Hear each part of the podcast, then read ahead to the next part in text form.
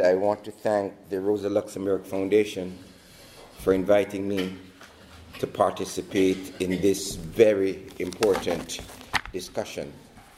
I want to be able to use my remarks to focus on why we need to dismantle NATO and why we need to build on the question of a peace movement which is international and anti racist and anti imperialist. This meeting to discuss the history of NATO over the past 70 years is taking place at a time when the progressive forces are reflecting on the assassination of Rosa Luxemburg 100 years ago in 1919.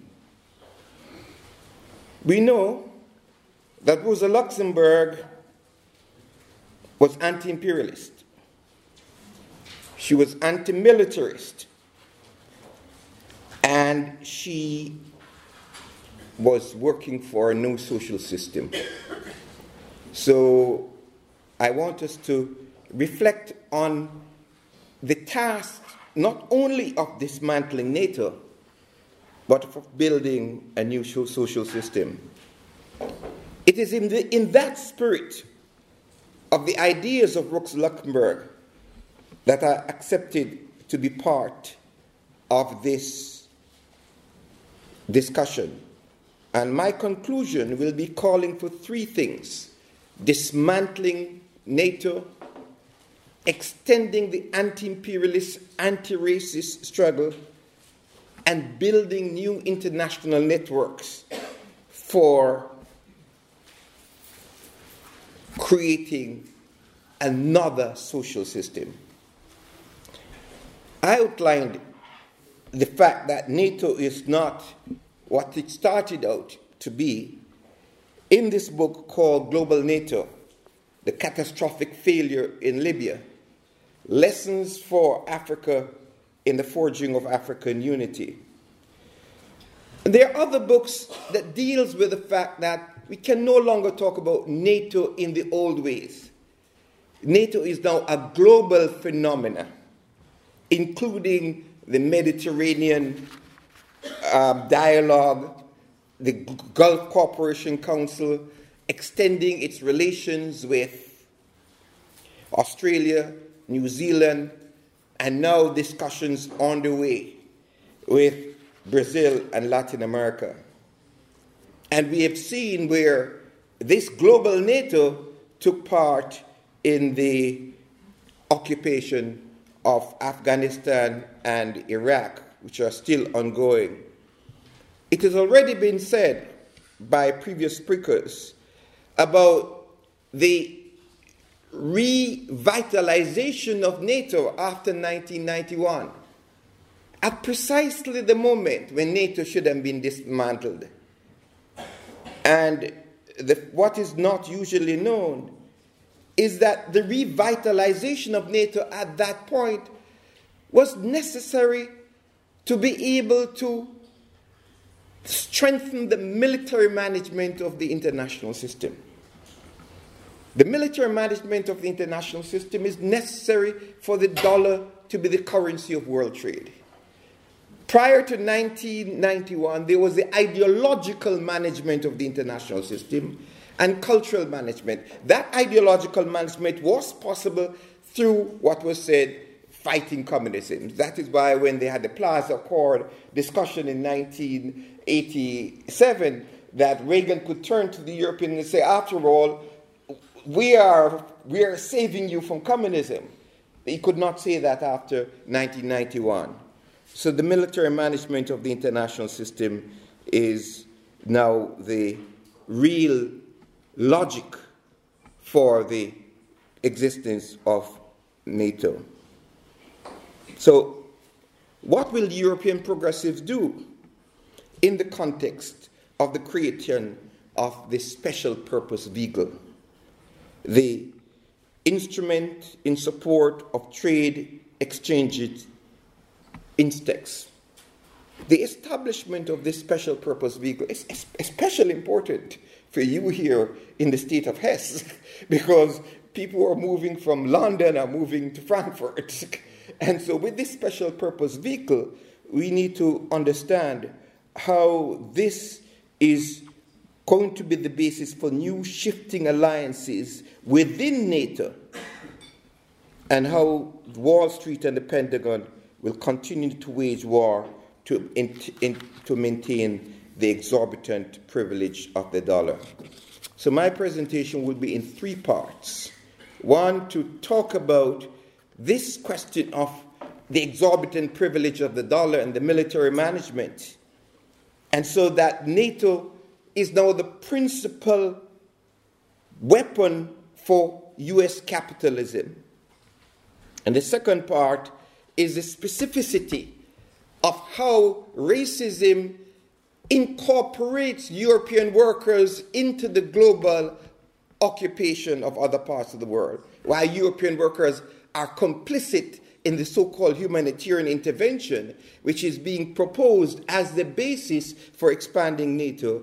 And lastly, we'll talk about why we must go back to the Rosa Luxemburg and Karl Liebknecht's call that we should be against militarism and imperialism. So, let us go back to the beginning. This week, there was a man called Nicholas Burns who testified before the House of Congress in the United States of America. He was a formerly uh, an ambassador to NATO. He's at some place called the Belfer Center at Harvard University. And he said that we must strengthen NATO in order to contain Russia and China. So it's, it's clear that what the role of NATO now is to contain Russia and China. But this containment, which was put out in 1945 to 1949 by George Kennan and the six wise men of the US military establishment, always contained the seeds of racism and chauvinism. What is not usually spoken about is the fact that when NATO was formed in 1949, six of the 12 founding members of NATO were colonial powers.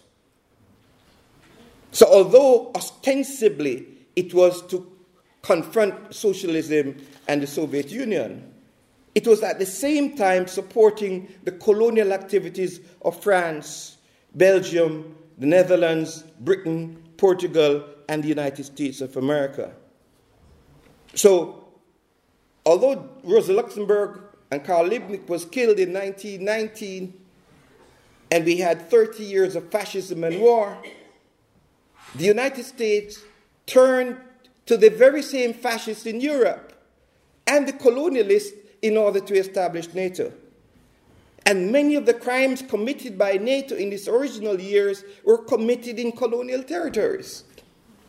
It is only recently that Emmanuel Macron apologized for the crimes that were carried out in Algeria by the French. Well, when NATO was established, Algeria was supposed to be part of France, and it was mentioned specifically within the articles of NATO that NATO was to defend France in Algeria. So, the racism of France in Algeria has to be taken into account in discussing the future of NATO. How about Belgium? And the networks that were used by the Belgians and the CIA for the assassination of Patrice Lumumba. And later using those same networks and contacts within NATO to execute the Secretary General of the United Nations, Dag Hammarskjöld. I think that in recounting the 70 year history of NATO, we cannot only talk about what happened in Europe, but we must focus on the fact that the United States of America turned to Britain and France to control the Atlantic and the Indian Ocean, and that South Africa was integrated into the NATO military network to prop up apartheid and white racism at that time. So that Simonstown in South Africa was integrated into the British naval activities of NATO at that time.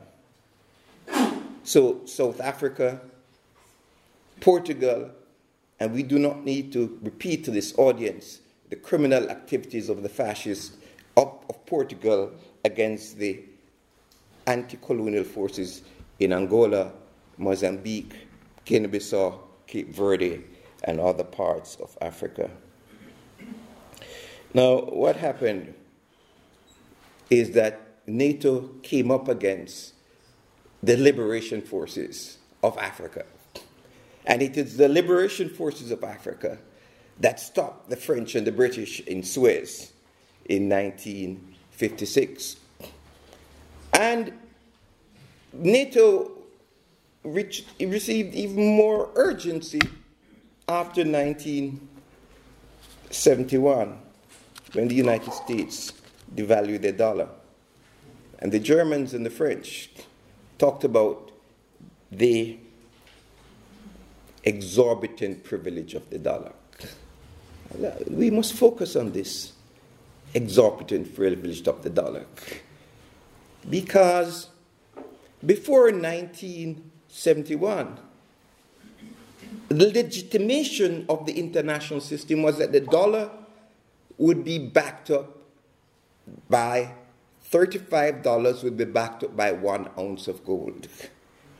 And when the dollar was devalued in 1971 and it was no longer backed up by gold, what was it that backed up the dollar? The United States military and NATO. And that's not what is being discussed in the current understanding of international politics. Now, the French and the Germans set, up, set, set about forming um, the European Union after um, 1978 in order to create a currency to compete with the dollar. And that currency and that competition between the dollar and the euro was at the heart of the expansion of NATO in 1991. So I agree with what was said about the manipulation of the European working class and the complicity of German political parties in the crimes against the people of the Balkans. And David Gibbs have argued how the massacre in Srebrenica was used explicitly to further the impetus of US hegemony.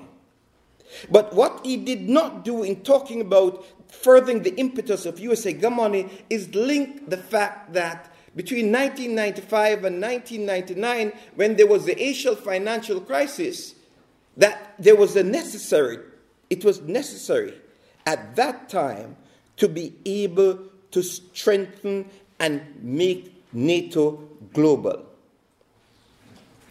Another aspect of the expansion of NATO after 1991 was the legitimation of NATO on humanitarian grounds.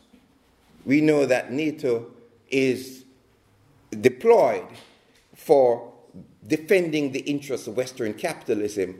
I did not have to go into that for an audience of in the, before the Rosa Luxemburg Foundation because she, in chapter 13, 32 of the accumulation of capital, she talked specifically about the relationship between military and the field of accumulation in capitalism.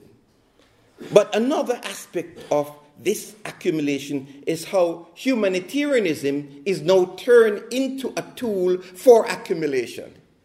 And how Bernard Kouchner is an example, and Doctors Without Borders and those humanitarian organizations are then used for, as what Colin Powell called, force multipliers. So that the humanitarian organizations in Europe are now complicit in the activities of NATO in Afghanistan, in Iraq, in Syria, in Libya. And this book went into great detail about how this was used as the justification for the expansion in Libya. So, what I'm saying today is that in the context of where we are, we are dealing with what is now called the weaponization of finance. And we see the weaponization of finance playing out before us in the struggles over the JCPOA, the Joint Comprehensive Plan of Action, um, with respect to the Iran nuclear talks. Saudi Arabia, Israel, and the conservative forces in the United States of America are very intent on extending the multiple wars against the peoples of Iran. Donald Trump and the United States government have reimposed sanctions on Iran and broken from the Joint Comprehensive Plan of Action. The question for peace activists in Europe will they be able to stand up to the United States of America to support this special purpose vehicle? And will this special purpose vehicle take a hold among the working people to stand up against the United States dollar and to stand up against the weaponization of finance in the world today? At this time, the specific details of the special purpose vehicles are not known. But what Ambassador Nicholas Burns said before Congress this week pointed to the fact that weaponization of finance is clearly what is before us. And in the context where the Chinese have established an alternative clearing system for their currency called the Cross Border Interbank Payment System, which is now a challenge to the American dominated SWIFT, Society for Worldwide Interbank Financial Communication System, we have now seen how the weaponization of finance is providing the platform for new intensified struggles involving cyber warfare, information warfare. And David Langer, Sanger, in his book, The Perfect Weapon, talked about the possibilities that were open to the United States of America in cyber warfare and the weaponization of finance. And when asked, why did the United States not go into the back door, into the Russian central bank? They said, well, this may open a Pandora's box that could not be closed. That's where we are in the weaponization of finance.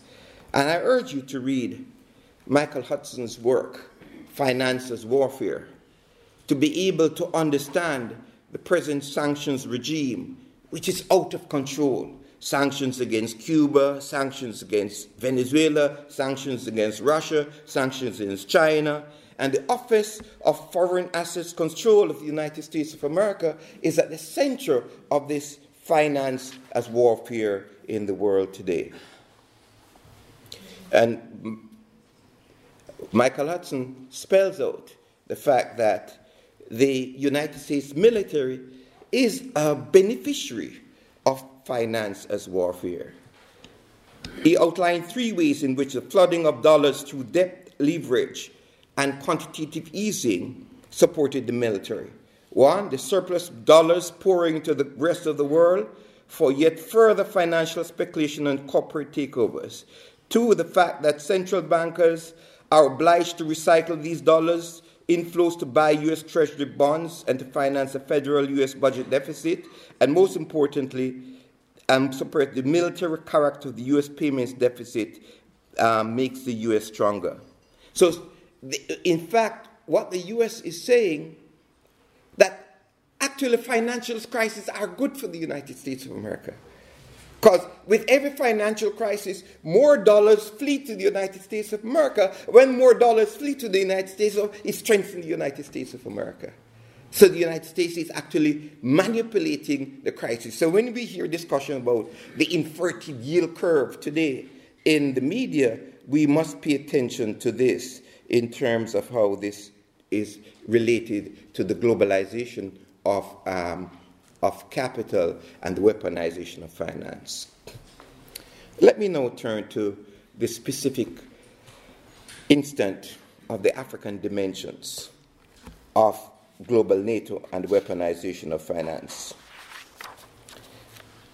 Many do not know that the intervention in Libya was precisely because the United States, and in this case France, was afraid that the Africans would use their resources for the reconstruction of African economies.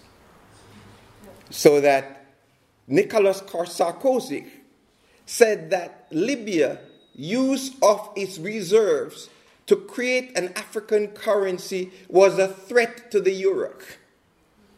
So he was saying that we must invade Libya to save the euro. And my book goes into great detail about the role of the Goldman Sachs and French in the destruction of NATO. I put up this image for the European workers to say that the radius for the defense of Europe that starts in Brussels goes way down into Africa.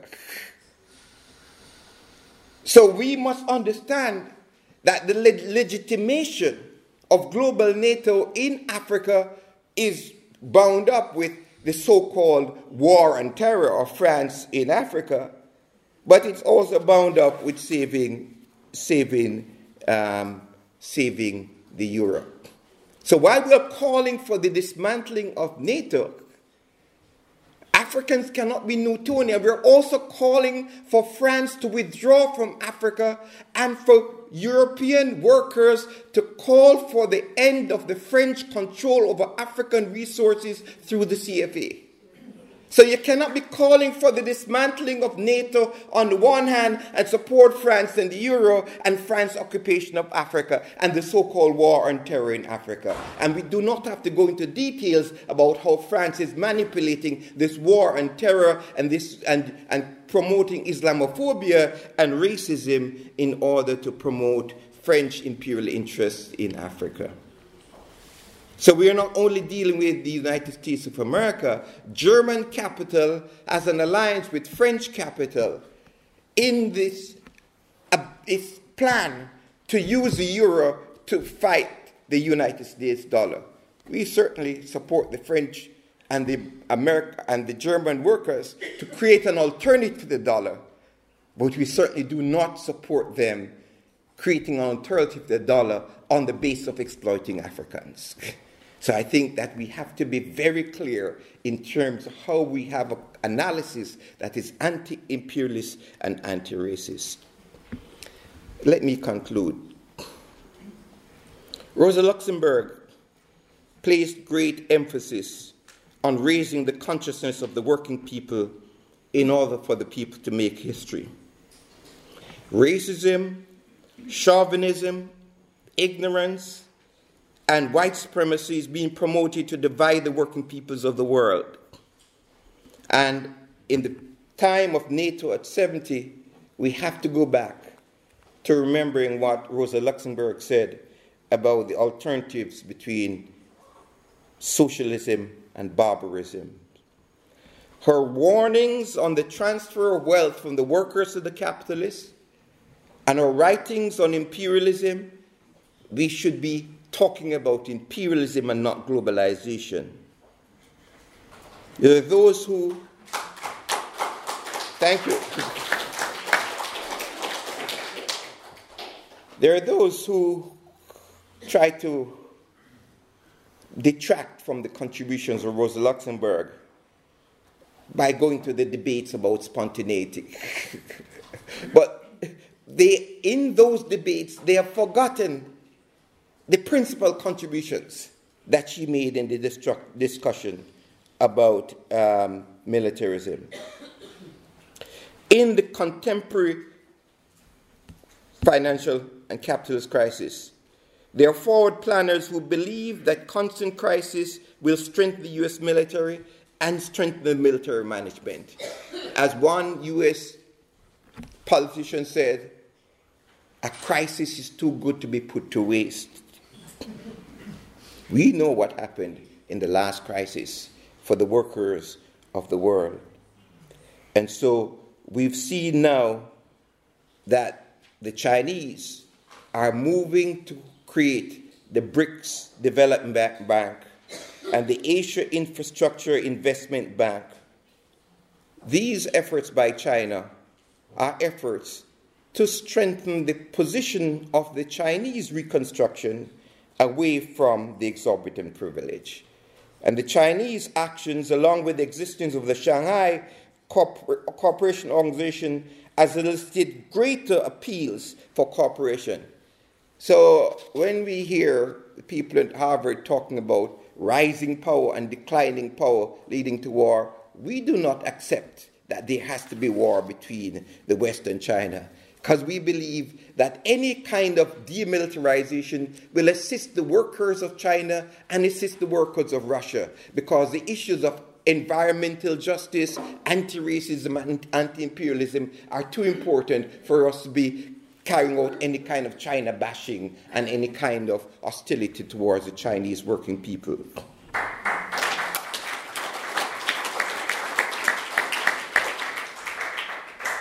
The United States military has been degraded by its humiliation in the war on terror. And the fact that many youths in the United States do not support military campaigns. The revolt of the youths in the United States of America, the Occupy Wall Street movement, the Black Lives Matter movement, the Me Too movement, the women's justice movement, and the, all the forces of peace in the United States of America have forced the United States to resort to drone warfare and cyber warfare. Because drone warfare means that they do not have to deploy large numbers of troops because of the anti-militarism that is rising among the youth in the United States of America. So the reversals for the United States globally is not coming about willy nilly. It comes about because there's an active anti militarist force in the United States of America. And that anti militarist force is most active among the anti racist forces in the black population in the United States of America. So the weaponization of finance and the weaponization of information, the brain hacking of the youth, comes up against the history and evidence of revolutions in all parts of the world. The progressive forces in all parts of the world must oppose sanctions and militarism against Iran because this has all the hallmarks of cascading to wars beyond Iran. People are talking about the coming wars against Iran. We are in a war against Iran, except that these wars are taking new forms. Those of you who read about Stuxnet, and I encourage you to read a book by David Sanger about Olympic Games, about this cyber weapon that was used against Iran. And so when we see the cyber warfare, information warfare, and another book that I recommend to you is Trade as Warfare. so we see the weaponization of everything in this era. So the peace movement must ensure that if war comes, they'll pay a terrible price for it because we will mobilize the people of the world so that there will be a revolution even bigger than what they saw in 1917 if they spread war. In the African dimensions of this anti militarism, We've seen the workers and youth in all parts of Africa. Today it's in Algeria. Yesterday it was in Egypt, it was in Tunisia. And in this anti militarism of the youth in all parts of Africa, they try to divide this from Africa by talking about the so called Arab Spring. As if Egypt is not part of Africa. And so, what I'm asking the Rosa Luxemburg Foundation not to talk about so called North Africa and Sub Saharan Africa. We don't have that language because Sub Saharan Africa is actually a racist concept that is used by the NGOs, and I would want the, the, the Rosa Luxemburg Foundation to distinguish itself from the, the Frederick Ebert Foundation that goes and talk about transitions in Libya, which is basically the platform of the U.S. State Department to legitimize what it did in Libya, to steal the resources of the Libyan people. So we've seen that the United States has launched something called the United States Africa Command and because it has no legitimacy in Africa, where is the headquarters of the U.S. Africa Command based? Now, how does the German working class allow this? Does the, why is there not a campaign by the German working class that you want the United States to dominate and occupy Africa, and yet you have the headquarters, and more importantly, the social science platform of the U.S. Africa Command integrates German and European universities in the plan to confuse European work- workers about what's going on in Africa. It is from Africa where we have clarity that there will be challenges and opportunities. And the late Samir Amin called for audacity. Audacity and more audacity. His essay on audacity and more audacity was a theoretical guide to su- support the mobilization of the youths in the streets of Africa in calling for the socialization of the ownership of monopolies Samir Amin outlined how the historical circumstances created by the implosion of contemporary capitalism requires the radical left in the north as well as the south to be bold in formulating its political alternatives to the existing systems.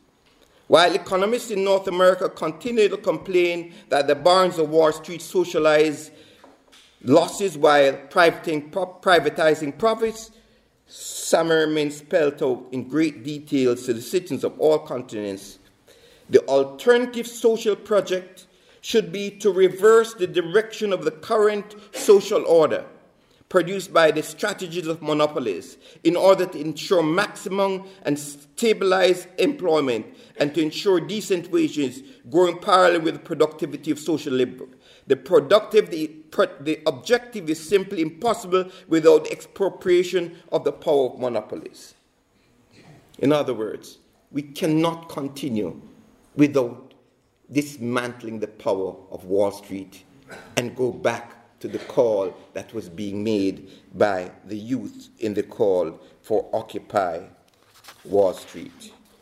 The youths are in the streets and in North Africa and in all parts of Africa, capital is really aiming its assault on the women. Consider the possibilities that will be unleashed by the women of Egypt, the women of Sudan, the women of North Africa, opposing the conservative Islamic fundamentalism so Islamic fundamentalism and Islamophobia are actually two sides of the same kind that support global imperialism. So the women's movement is now a very important fundamental part of this role of dismantle imperialism. We believe that there'll be skirmishes, there'll be cyber warfare. We believe that culturally, intellectually, we must be prepared. Rosa Luxemburg, Karl Liebknecht, Che Guevara, Fidel Castro, and Walter Rodney inspired us to be prepared for this moment. The Rosa Luxemburg Foundation must educate the youth about the differences between Rosa Luxemburg and Frederick Ebert. We must dismantle global NATO fight imperialism, fight racism and white supremacy, and be at the forefront of social justice and solidarity in all parts of the world.